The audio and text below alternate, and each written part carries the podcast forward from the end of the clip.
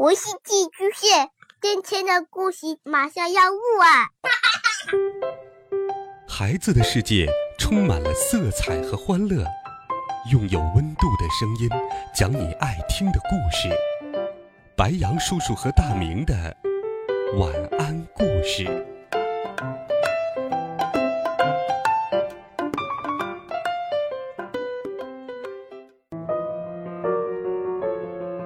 小朋友们、同学们，大家晚上好，欢迎收听白羊叔叔讲故事。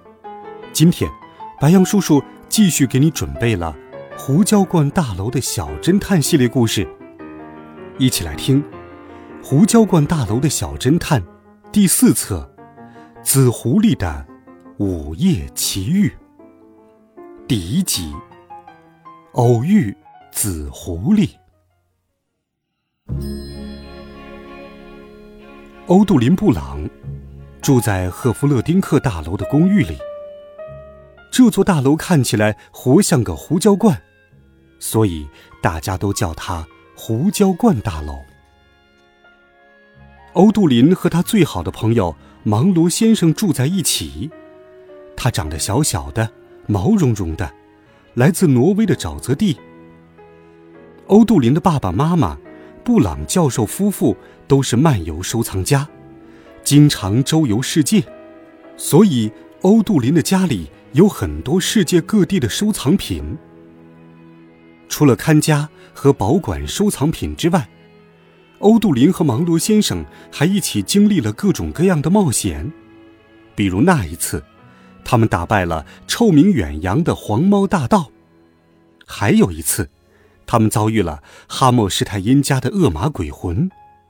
上一次，他们拜访了特隆赫姆的吓人怪大脚丫。无论做任何事情或者去任何地方，欧杜林和芒罗先生总是互相照顾，因为自从欧杜林记事以来，他们两个就是最要好的朋友。这一天。欧杜林决定举办一次晚宴，所以就出去转了一转，边走边在笔记本上策划着晚宴，比如邀请的嘉宾、晚宴的菜单，还有晚宴的娱乐活动。那天吃晚餐的时候，欧杜林注意到，餐厅里的灯罩收藏品布置的有点杂乱。他几乎看不到餐桌另一端的芒罗先生了。我想，举办晚宴之前，我们要把家里的东西好好清理一下。欧杜林边说，边咬了一小口软奶酪松饼，琢磨起来。吃过晚餐，欧杜林走到大厅的大储藏室前，转动闪耀着美妙光辉的门把手，往储藏室里一看。储藏室里是各种各样的箱子，绝对不能这样。他对芒罗先生说：“芒罗先生点点头。”第二天一大早，欧杜林起床之后穿上了清洁服，芒罗先生也是一样。好了，我们去清理储藏室吧，看看结果怎么样。欧杜林踮起脚尖。尽量把两只手伸到最远，够到最上面那个纸盒。芒罗先生抱住最底下的一个纸盒，往外一拉，箱子散落了一地。哦，天哪！也许我们应该找人帮忙。就在这时，门铃响了。欧杜林过去开门，芒罗先生站起来，拍了拍身上的灰尘。欧杜林打开门，门口站着的是清洁服务公司的皮特和杰基。我们能帮你做什么吗？皮特笑眯眯地说。皮特和杰基帮助欧杜林打开那些纸盒，整理里面的物品。很快，欧杜林的其他帮手也来了，加入到他们的工作当中。最后，所有的纸盒都给打开了。欧杜林开始决定如何处理纸盒里面的东西。欧杜林向他的帮手们道谢后，他们就带着各自的纸盒离开了。欧杜林把这些收藏品都送给了他的帮手们。可是这时候还剩下几样东西：线球、神秘物品的配件儿。你可以把线球留下来，欧杜林对芒罗先生说。其他的都没有什么用了。欧杜林和芒罗先生把那些废弃物装进纸盒里，乘着电梯来到了一楼大厅。欧杜林在大厅里发现了两个陌生人，一个金发女孩，戴着不成对的手套。她有个朋友，矮矮的，毛茸茸的，有一双奇大无比的脚。这个女孩。使欧杜林想起了什么人，但是他又说不准是谁。他的朋友看起来跟你有点像呢，只是脚丫子要大得多。欧杜林笑着说。芒罗先生什么也没有说。他们走出了胡椒罐大楼。胡椒罐大楼旁边的小巷有一个垃圾站，那里停放着一排移动式垃圾箱。欧杜林刚要掀开三十四号垃圾箱的盖子，把垃圾放进去，就看见了一张毛茸茸的脸。狐狸，紫色的。嗯，给我的嘛，真棒！紫狐狸用圆润的嗓音说。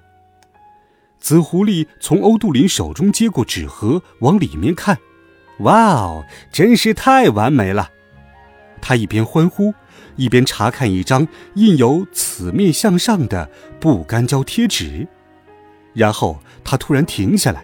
“哎呀，我可真没礼貌！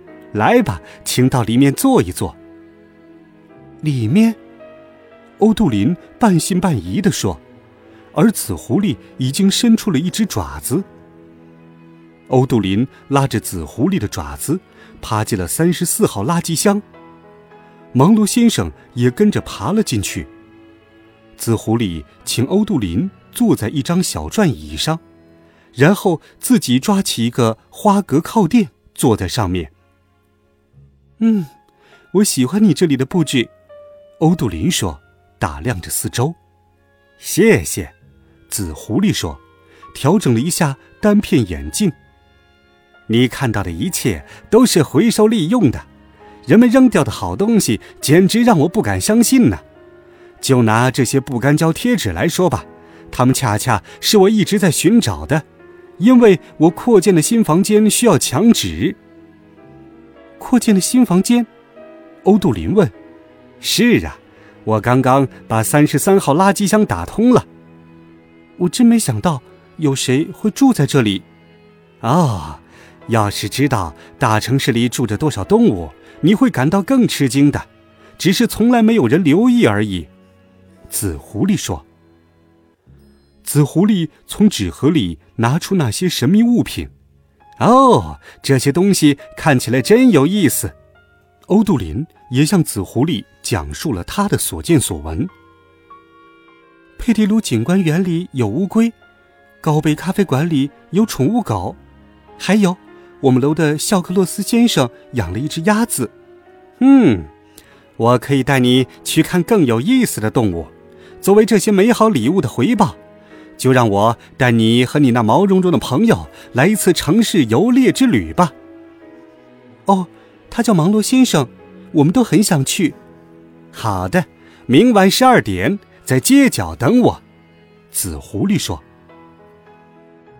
欧杜林和芒罗先生离开紫狐狸的房子时，天空下起了雨。于是，他们走向第四街的咖啡馆，没有去佩迪鲁景观园游玩。欧杜林发现，第四街新开了一家书店，他停下脚步，看看书店橱窗，那里展示着几本他最喜欢的书。他走进书店。你好，需要帮忙吗？有人问。欧杜林转过身，看见胡椒罐大楼大厅里的那个陌生女孩站在他的面前。我想买这一本书，欧杜林说。真有眼光，我想你会喜欢的。顺便说一句，我喜欢你的帽子。”那个金发女孩说。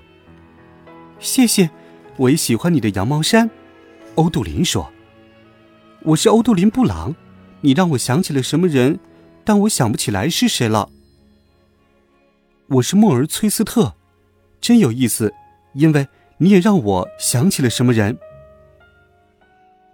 欧杜林从三号口袋里掏出钱，买下那本书。不知道你愿不愿意去高杯咖啡馆，跟我一起喝杯茶呢？麦金托什小姐可以照看书店。在另一旁，芒罗先生和麦金托什小姐正在对着毛线球感兴趣。于是，欧杜林和莫尔只好两个人来到了咖啡馆。莫尔把自己的情况告诉了欧杜林，他的父母崔斯特博士夫妇都是漫游藏书家，他们开办了第四间书店，因为家里的藏书越来越多了，实在是装不下去了。这些松饼挺好吃的，但比不上家厨外卖公司。哦。你认识让·皮埃尔？欧杜林惊叫：“他正在为我准备晚宴呢。你和麦金托什小姐愿意参加吗？”我们非常乐意，但麦金托什小姐对食物特别挑剔。绝对没问题，欧杜林说。欧杜林和芒罗先生一回到家，就发现，在擦鞋垫上有一堆等着他们拆阅的信件。晚餐过后，欧杜林坐在扶手椅上，准备拆阅信件。好了，孩子们，这一集《胡椒罐大楼的小侦探》第四册《紫狐狸的午夜奇遇》，白杨叔叔就给你讲到这里，希望你能够喜欢。每天白羊叔叔讲故事都会陪伴在你的身旁，我们明天见，晚安，好梦。